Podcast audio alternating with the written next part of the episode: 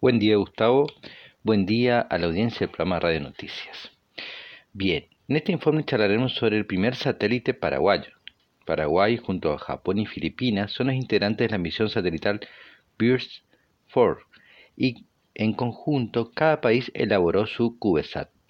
En el caso del Guaraní Sat 1, que es el satélite paraguayo, que se estima su lanzamiento eh, hacia la estación espacial eh, que está a cargo de la Agencia Espacial eh, JAXA, japonesa, ¿no es cierto? Y eh, eventualmente por el contratista privado SpaceX se realizaría para fines del 2020. Y luego, desde la estación espacial, con su brazo robótico, lo, lo colocarían en órbita en marzo del 2021. La Agencia Espacial Paraguaya, APE, costeó el dispositivo por un valor de 140 mil dólares, además de los gastos y estadía de los ingenieros Adolfo Jara y Aníbal Mendoza, que diseñaron y construyeron el dispositivo en el Instituto de Tecnología Cuyu.